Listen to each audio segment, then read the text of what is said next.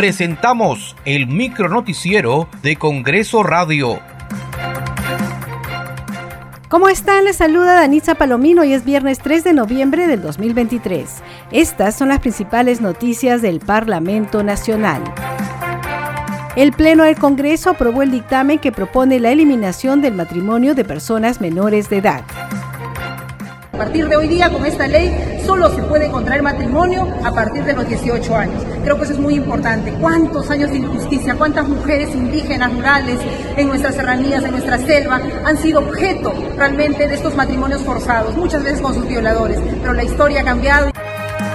La representación nacional aprobó el dictamen que permite el nombramiento progresivo del personal administrativo comprendido en el decreto legislativo 1057 que regula el régimen especial de contratación administrativa de servicios CAS del Ministerio de Salud, sus organismos públicos y gobiernos regionales.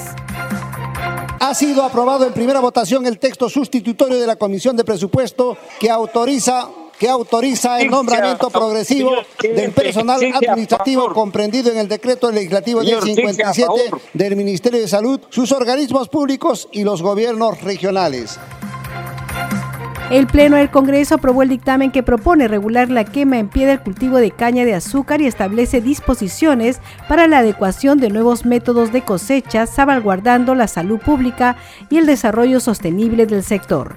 Escuchemos al congresista Víctor Flores, uno de los autores de la iniciativa que el azúcar como producto vegetal, ¿no? En el momento que ya está listo para la cosecha, hay una costumbre ancestral, pero también útil, que es la quema de la, del cultivo. Pero esa quema de cultivo trae como consecuencia dos cosas. La primera es que, bueno, la caña de azúcar sea más fácil el, proceso de cosecha. Y segundo, trae como consecuencia también la contaminación ambiental por, lógicamente, no solamente se esparce la ceniza, sino que previamente a eso ha habido una combustión, una quema, ¿no? Y esa quema produce CO2 que se va directamente a la atmósfera. Entonces, si hoy en día estamos tratando de reducir las emisiones de CO2, lógicamente tenemos que tratar de ver eso también. El miércoles 8 de noviembre, el Pleno del Congreso debatirá y votará el informe final de la Comisión de Justicia y Derechos Humanos sobre la investigación por la presunta comisión de causa grave en el ejercicio de sus funciones de los miembros de la Junta Nacional de Justicia. Muchas gracias por acompañarnos en esta edición. Nos reencontramos el lunes. Buen fin de semana.